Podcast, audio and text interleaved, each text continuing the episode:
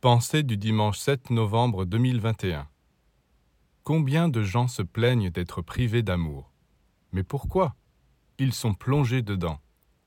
Car l'amour est répandu partout dans l'univers, dans les océans, les rivières, les montagnes, les rochers, l'herbe, les fleurs, les arbres, la terre et surtout le soleil.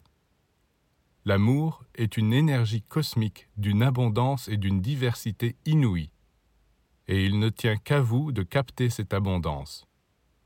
Comme ces plantes qui n'ont pas besoin pour vivre d'enfoncer leurs racines dans le sol, et qui puisent l'eau et la nourriture dans l'atmosphère, elles possèdent une organisation différente, supérieure aux autres. Les humains ignorent qu'ils possèdent des centres spirituels grâce auxquels ils peuvent puiser l'amour dans l'atmosphère et dans le soleil. C'est dommage, ils ne les développent pas, et ils restent pauvres et malheureux.